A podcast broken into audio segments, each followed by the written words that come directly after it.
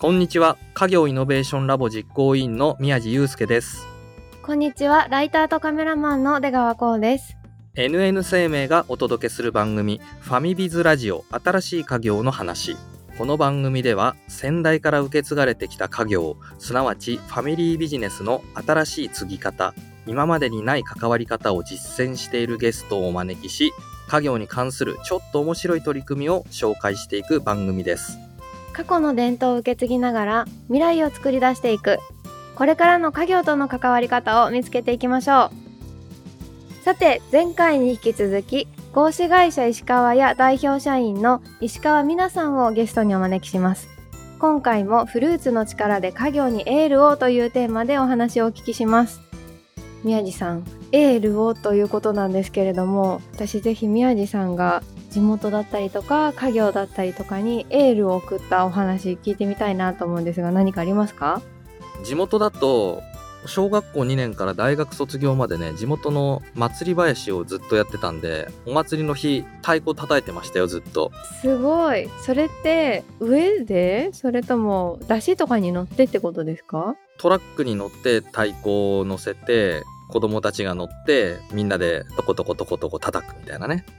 でその後ろからおみこしが「どっこいそりゃ」っていう掛け声かけながらついてくるみたいなそんな感じ？これはなんで大学生の時までなんですか？普通は小学生でみんな引退していくんだけど僕は最後まで居座ってしまったみたいな感じがね。だいぶ慕われたでしょうね子供たちとかに。リーダー格でずっとやってたよねやっぱりね。じゃあちょっと今度聞かせていただこうなんかの折に最近は和太鼓じゃなくてねドラムを始めましたよ。えそうなんですか？容量は同じなんですか？全然違いますね。だってね和太鼓は両手でリズム刻むけどドラムは両手両足全く別々のリズムで叩かないといけないので。癖が逆に残ってると大変なパターンなんじゃないですか？そうそう。だやっとねバラバラに動くようになってきたかなって感じかな。じゃあちょっとドラムの方のお披露目を楽しみにしておこうと思いますはい人前で披露できる日が来ればいいなと思います。それでは始めていきましょう。ファミビーズラジオ。新しい家業の話スタートです。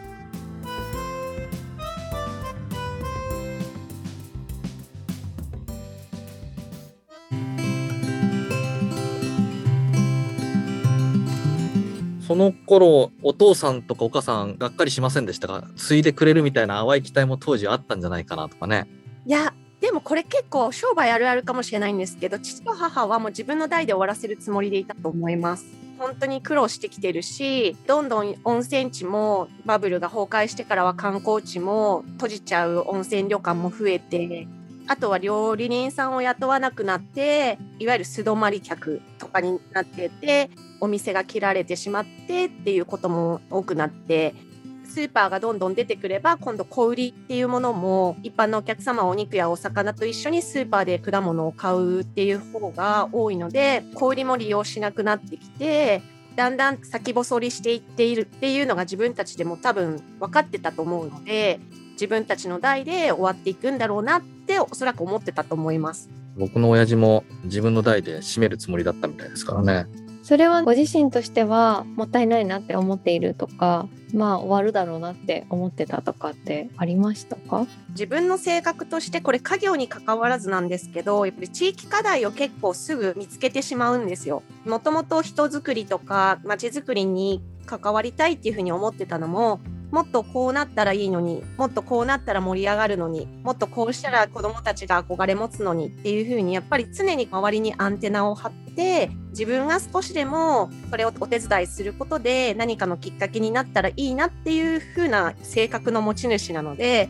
家業に関してももっとこういうやり方したらいいのにもっとこうしたらいいのにっていうのも常々思ってたからもしかしてそこにドリンクスタンドのアイディアソースはもうすでにあったりしたんですか？それはもうね実は母がもうやってたんですよ。ロスがものすごく多いじゃないですか生のフルーツは。それを店先にミキサーを置いていちごの季節になったらいちごミルク作ってお客様に振る舞ったりとかあとメロンの季節になったらメロンジュース作って振る舞ったりとかバナナを干してみたりとか。今でこそね無添加のドライフルーツとかってあんなパッケージに綺麗に入ってるけど干し柿の文化がここにはあるから特にうちの母は農家の生まれなのでそういうお漬物を作るとか干し柿を作るとかそういうものはおそらく幼少期の時から母自身も教わってきていて農家の娘なので食べ物を捨てるっていうことがありえないんですだからそうやってね捨てるぐらいだったらって言って買い物にいらしたお客様に振る舞ってってでもどんどん保健所が厳しくなってきてるからそれを販売することはできないから無料で振る舞ったりっていう風になってて1年に一度うちのお店の前で近くに神社があってそれの例大祭がある時に1年かけて作ったお漬物を販売するんですけどそれがものすごい人気ででもそれもだんだん成分表示をしなきゃいけない消費期限をしっかりつけなきゃいけないとかっていうのがまああるわけですよ。でそういうラベル作りを私がお手伝いしたりとかジャムを作ったらそれの瓶詰めとかお手伝いしたりっていうことをしていたので母の背中をずっと見ててそれが自然とドライフルーツっていうものにつながっていったりジューススタンドにつながっていったかな宮城周辺でチアの立ち上げはやりつつもちょこちょこ実家に帰ってお手伝いをしていたっていうことなんですかね。そうですね立ち上げたチアリーダーチームもどちらかというとダンスを踊るとかっていうことよりはチアリーダーって応援する人だからチアってものをきっかけで例えば地元のお祭りに参加したりとか地元で何か頑張っている人がいたらそういう人を応援しにみんなで見学に行かせてもらったりとかあとは老人ホームの訪問に行って今までの時代を築き上げてくれたおじいちゃんやおばあちゃんのために元気を届けに行くっていう風に地域とのつながりを持っていくチームだったのでそういう活動を通して果樹園さんの皆さんの苦悩だったりとか今の高齢化社会のことだったりとか特に東日本大震災でやっぱりずっと避難所と仮設住宅での活動もさせていただいてたので今何が必要なのか今の時代何が大切なのかっていうことは常々それをどう子どもたちに伝えていくかどう次の世代に伝えていくかっていう地域課題をシェアの力で少しでも解決できないかなっていうことを考えてたんですね。一番には震災の時に農産物を手に取ってもらえないっていうことがあったのでだからこそ私たちが例えばそれをドライフルーツに加工してちょっとおしゃれなパッケージにすることでそれを手に取ってもらえるようにしたりとかあとはそういうものの大切さそういったものをチアリーダーのまずは子どもたちに伝えることから始めてチアリーダーってやっぱりなんだかんだ言ってそれでは食べていけないんですよ。だから少しでも企業様からスポンサードいただくことで彼女たちの少しでもコフィーになったらいいなっていうふうに思った時にじゃあその企業と一緒に何ができるかっていうふうになったのが食品ロスの取り組みとそれから食育の取り組みだったんですね。なので幼稚園を巡回して幼稚園の子どもたちにダンスと合わせて子どもたちに自分でジュースを絞ってもらって自分で飲んでもらってお日様の恵み天からの恵みと私たちは両親から愛情たっぷりに育てられたから今こうやって元気にいるよっていうことを教育のツールとして結びつけて活動してきたんですね。ここはやっぱり果物と結びついてるんですね。はい、なのでチアフルカフェっていうのはもともとは食育の活動としてチアとフルーツを結びつけてチアフル、まあ、場を作るってことでカフェっていう食育の活動をしてたんです。でそのチアフルっていうのは活気づくっていう元気っていう意味もあるからチアフルとかけて子どもたちの元気を育むっていうことと感謝の気持ちを持つこととあとは幼少期から作られたものではない本物の香りを嗅いだりとか果物を触ってみたりとかっていうことで、まあ、少しでも本当の果物を手にしてもらうっていう活動をしてきてました。チアフルカフェのメニュー誰がおすすめなんですか？これも実は販売が目的ではなくてあくまでも私はチアフルカフェは広告のツールだと思っていていかに今が旬の果物を皆さんに感じてもらえるか今だったらいわきの梨香水ですよ香水ですよ。ちゃんと品種もスタッフたちには伝えるように桃のパフェじゃなくって桃は桃でも福島産のこれは暁です。まあ、今だったら桜白桃ですっていう風に伝えてもらってそれを味わってもらうことで自然とお客様方が「えー、桃にもそんなにたくさん品種があるんだ」っていう風に感じてもらえるしその桃を食べて美味しいってなったら今度石川屋の方に足を運んでくださって桃パフェの桃が桜白桃だったんだけど桜白桃って初めて食べたんで1個お土産に買って帰りたいですっていう風にお客様の動線とかもだんだん出来上がってきてるのでやってて面白いですよ。これは石川屋さんのお店の裏側にあるんですかね？あそうです。今まで駐車場だったところにプレハブを建てて気軽に飲んだ後とか食べた後にお買い物していけますね。そうですね。コロナの時に始めたので、まあ、何より密にならず客席があるわけでもないからもうみんな買ったらそのまま車とかに。めちゃくちゃ美味しそう。今の季節はどれが旬なんですか？今は梨ですね。でこれからは今度ぶどうとリンゴを組み合わせてスムージー作ったりとか。これ僕たちが好きな桃はもう時期は終わりましたかね？いやまだまだなんですよ。みんな梨が出てきた瞬間にももうねもう終わりだと思ってあーもうもうもう終わっちゃったって言うんですけどいや全然全然まだまだあるから。じゃあそれで最初に結構話が戻って東北でいろいろ活動していたけどコロナが発生して活動がなかなか難しくなって石川屋を継ぎたいという話に戻ってくるわけなんですかね。仕事がなくなったから石川屋継ぎたいっていう風になっちゃうと語弊があるのかもしれないけど将来的なこと考えた時に街から明かりがどんどんなくなっていって後継ぎがいなくなってどんどんもう商店街だったところが商店街じゃなくなっちゃってるんですよ。生前うちの父が生きてる時に俺だけなんだこんな風に明かりをこうこうと照らす店をここに乗っているのはみたいなそんなのを言ってたんですよね。父親はねこうやって他の人が店を閉じてる中でもしっかり従業員さん雇ってお店を存続させてるっていうことが自分の誇りなんだなっていう風なのは感じてたから生きてる時にあんまり両親と一緒に過ごしてる時間が少なかったからこそ特に母親はあっという間にね行ってしまったし親孝行ってものをしてあげられなかったので私が少しでもこのお店を細く長くでも残していくことで両親に対する恩返しになるのかなっていうのは思ってのことですね。でも今はね兄もね学校の先生してたんですけど辞めて手伝ってくれてるんですよ。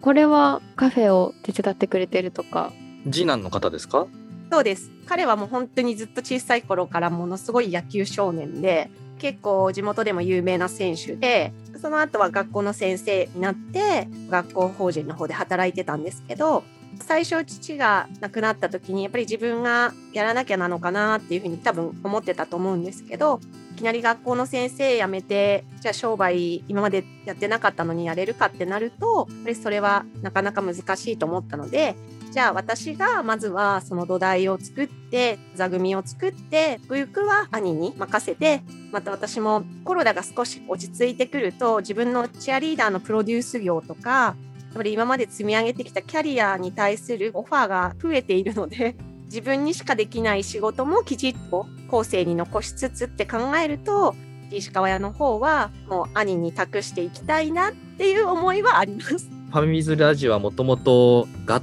つり家業を継いでバリバリの経営者ですみたいな人よりも家業への関わり方はもっと多様なんだよっていうのをみんなに知ってもらいたいなという気持ちでやってるんですけどなんかまさに石川さんのねその家業との関わり方っていうのはすごい今まで聞いたどんなお話ともまた違うストーリーだなというふうに思いますね。いやこれチアリーダーをしてなかったら本当に今がなくてチアリーダーをしてきてプロスポーツチームとしての組織づくりの悩みとかも間近で勝てるチームを作るためにはどうしていったらいいかっていう監督たちの悩みだったり経営を悪化させないためにはどうしていったらいいかっていう経営陣の悩みだったりで私自身はたくさんの女性たち女の子たちを育成してきているので女性のグループならではのいろいろな諸問題を抱えてたりもするわけですよ。そうするとプロデューサーだったりディレクターとしてどうこの女の子たちをまとめていくかっていうところはもう日々考えているところなのででもそういったことが例えばお店の組織づくりだったりっていうところでとても役に立ってはいるなっていうのは感じてるんですね。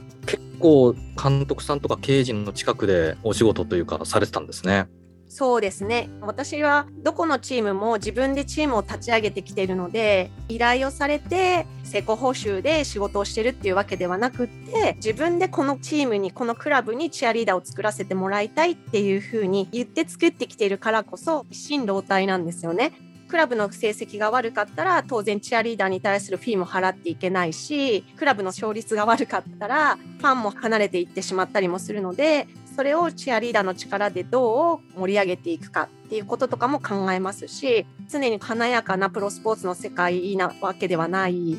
経営のことだったりファンサービスのことだったり地域との関わりのことっていうのは常に皆さん悩まれてお仕事されてるからそれを女性の立場チアリーダーの立場でどう関わっていくかっていうふうに常に考えて一緒にもう何十年も活動させてもらってるのでそれが今の商売だったりにとてもリンクされてるなっていうのは感じます。確かにその仕事は石川さんにしかできない仕事だなって聞いてて思いますね。まあ、自分にしかできない仕事って本当に尊いことなのでね。でもまた家業に携わるっていうのもまた自分にしかできない尊い仕事だと思うんですよね。お兄さんもね、いらっしゃるっていうことで、私はお兄さんに預けて、またチアの仕事でっていう、なんかその潔さもなんか素敵だなっていうふうに思いますね。普通だとね、なんかどっち取ろうかとかね。いいとこ取りしちゃおうかなとか思っちゃいそう。思っちゃうよね。でもこれ都会のお店とかだったらまた違うのかもしれないけどやっぱり地域のお店って地域との関わり合ってのことなのでどっちがっていうよりもやっぱり二軸かなと思っていてシェアフルカフェにしても今度新しくルーツっていうちょっとカフェバーみたいなところをオープンさせたんですけどそれも私プロスポーツ業界に関わって全国いろんなところに友人たちがいるからフラッといわき湯本温泉に遊びに来ながら会いに来てくれたりなんてことがあったりとか人と人とのつながりでお店って成り立っていくと思うのでだからこそ石川やどっぷりでもしかするとずっとこの家業だけしかやってこなかったら今のこのつながりはないわけじゃないですか。実際にうちのお店で働いてくれてる人のほとんどが私が教えてるチアリーダーチームの保護者の方なんですよ。だから新しくねチアフルカフェ立ち上げる時にお声がけさせていただいて手伝ってもらえないって言って働いてくださってる方とかは結構何人かいらっしゃってそういう方々は常に私のこと先生って言うんですよ。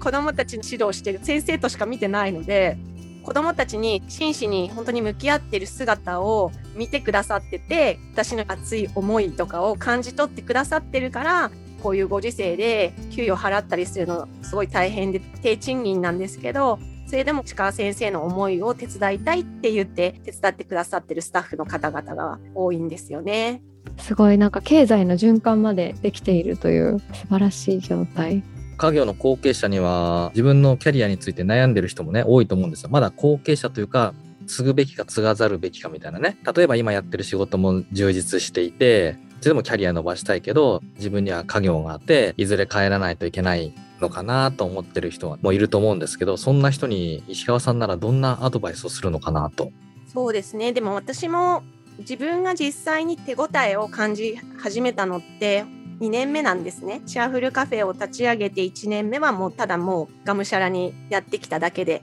父親が亡くなったのと同時タイミングなんですけどただひたすら本当に石川屋を守ること父の後を守ることそれからその新しく立ち上げたジューススタンドを頑張ることチアのことも一切もスタッフに任せてまずは1年間商売に従事して1年経った後にどんどん口コミでお店の評判が伝わっていった時に皆さんインスタとかを見て来てくださったり SNS の情報発信とかを見て来てくださったり私どんな人なんだろうっていう感じで私に会いに来てくださって一回そこで共通のスポーツを通じた話題だったりとかで盛り上がったりするとまたそれが次につながったりあと今地元にいわき FC っていうサッカーチームがあってプロスポーツにずっと関わってるから彼らの悩みだったりコーチ陣の悩みだったりも聞くことができるのでそういうのでなんかねこうどんどんつながってったんですよ。今まで自信がなかったけどこうやって後ろ振り返ってみるとあなんかやっぱり私の強みをしっかり信じて生かしていたからなんだなっていうことを確信に変わってだから今私はそのチアリーダーのこれは実は育成にもまたちょっと違った今までは背中を見て育てっていうか、まあ、とにかく自分が引っ張って引っ張って引っ張ってだったのが一人一人のお客様と向き合っていくうちにいかに一人一人が持っている本来の強みだったりバックグラウンドだったりそういうものをしっかり見極めるというか見てあげてそこを伸ばしてあげる教育に変わっていったんですね。でもそれはただ自分自身に実は置き換えていて今まで24年にわたってチアリーダーの普及活動だったりプロスポーツっていうものに関わってきてチアリーダーをやってきたっていうキャリアが自分の一番の強みなのでそれをどうこの商売に生かしていくかっていうふうにしたらなんかどんどん楽しくなってきてこのお店をなんとかしなきゃって思うよりあだったらもう融合させちゃえっていう感じで今まで自分がやってきた仕事とこの石川屋っていう仕事を全部融合させてそれを強みにしてやってったらものすごく楽しいやりがいがあるっていう風になりました。強みを生かせとはよく聞く言葉だけど本当にね自分の強みを理解して生かせる人ってどれぐらいいるんだろうかってちょっと思っちゃいましたね。家業に関わって良かったなと思うことがあったらぜひ教えていただきたいなと思います。家業に関わってよかったなって思うのは自分自身が人としての幅が本当に広がったなっていうふうに思います。今までは指導者として人の上に立って人を引っ張っていくっていうことをしていたけれどホスピタリティでお客様一人一人にどういった果物を提案するかとかお客様の声を聞いてそれに合わせて桃一つとっても固めが好きなのか柔らかめが好きなのかとかっていうことも考えてより良いサービスを提供するっていうことを考えるわけですよね。でもそれがまた子どもたちの教育にも実は役立っていってる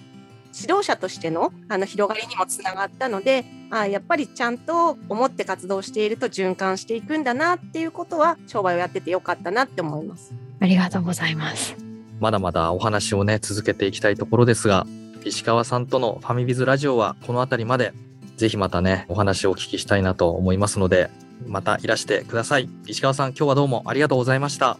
ありがとうございました。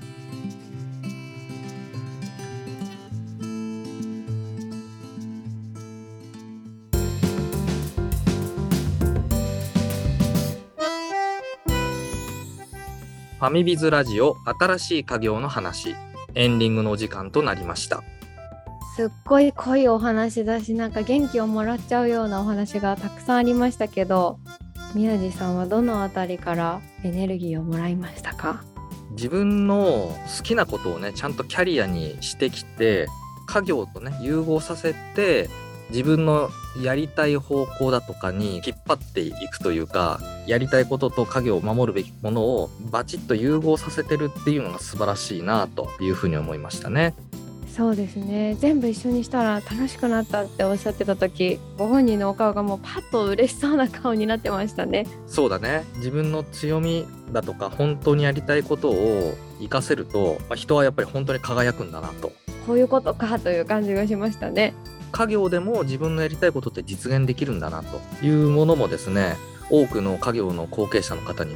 勇気と元気を与えてくれたんじゃないかなって思いますね。確かに諦める必要はないんだなという学びになりました。そうです。次回はですね株式会社松井企業の松井紀子さんをお迎えして絹の声に耳を傾けて成功した販路開拓をテーマにお届けします番組のハッシュタグはカタカナでファミビズそしてポッドキャストのコメントでもご意見ご感想お待ちしています。NN 生命がお届けする番組ファミビズラジオ新しい家業の話。お相手は家業イノベーションラボ実行委員の宮地祐介とライターとカメラマンの出川光でした。また次回お会いしましょう